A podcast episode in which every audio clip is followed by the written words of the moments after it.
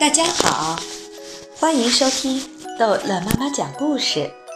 今天逗乐妈妈要讲的是《淘气包马小跳》，漂亮女孩夏林果之漂亮女孩夏林果。如果把夏林果藏在人堆里，谁都能一眼就把它找出来，因为它太出众了。它的背。永远挺得笔直，他的眼睛永远平视前方，不看两边；他的下巴永远抬得老高，他的脚尖永远向外呈八字，走起路来膝盖永远不会弯。只有从五岁就开始练芭蕾舞的人，才能这样与众不同。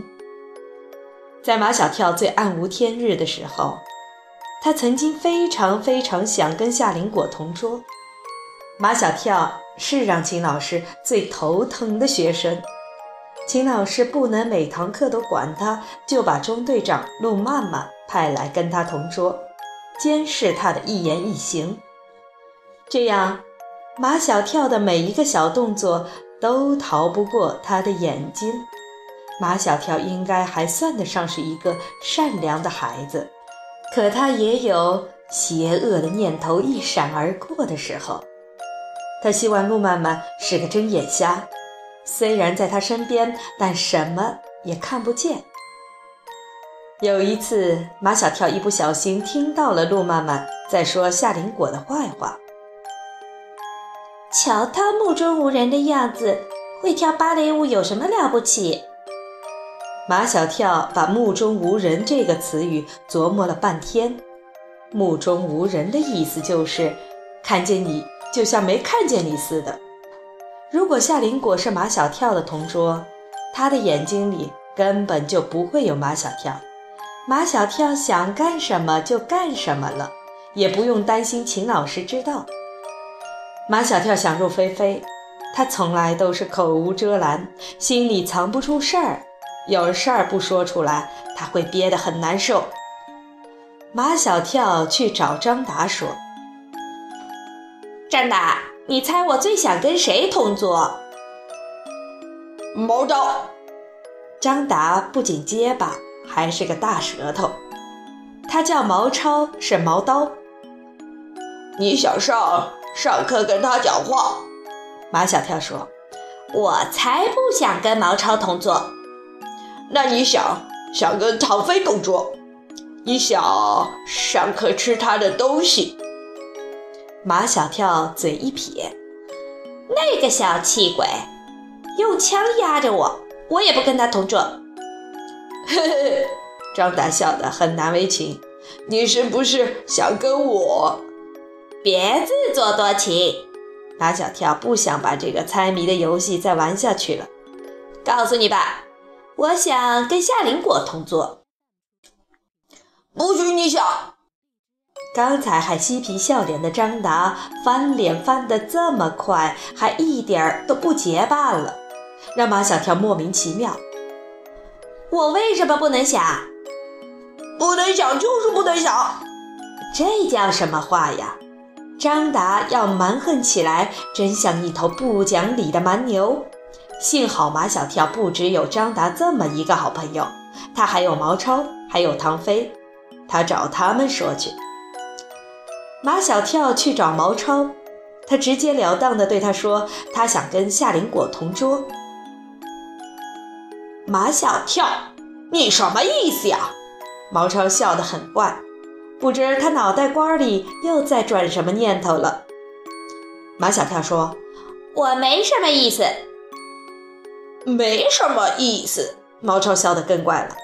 你怎么不想跟 Angel 同桌，偏偏想跟夏林果同桌？Angel 是全班最丑最笨的女孩子，偏偏又是马小跳的邻居。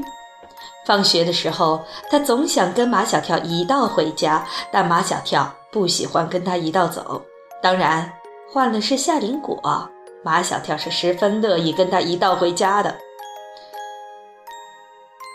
是不是因为夏林果 pretty，你就想跟他同桌？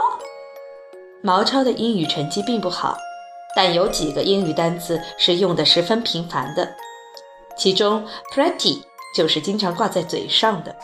马小跳说：“我是因为夏林果目中无人，不会监视我，不会去向秦老师打小报告，所以才想跟他同桌的。”毛超马上反驳道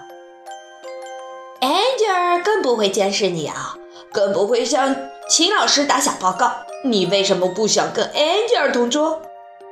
还是好朋友呢？得不到他们的同情，得不到他们的支持，好朋友有什么用？马小跳把最后一线希望寄托在好朋友唐飞的身上。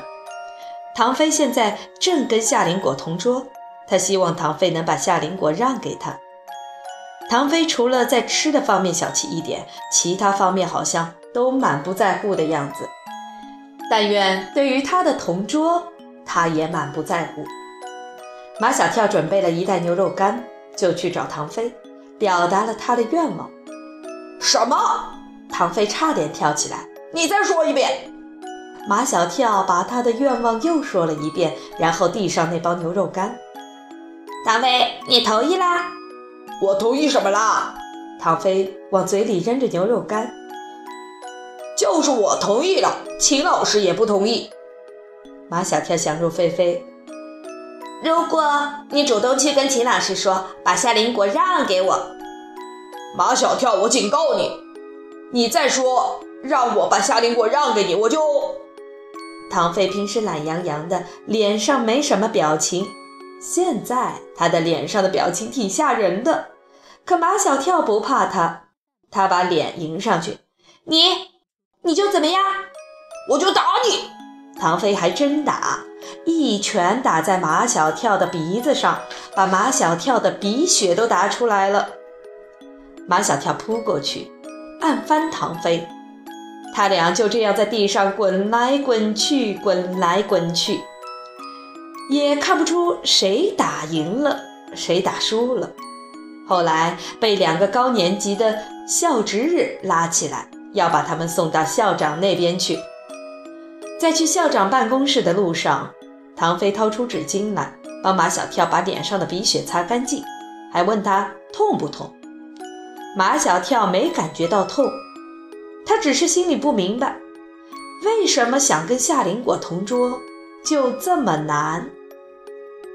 好了，这一集的故事就讲到这儿结束了，欢迎孩子们继续收听。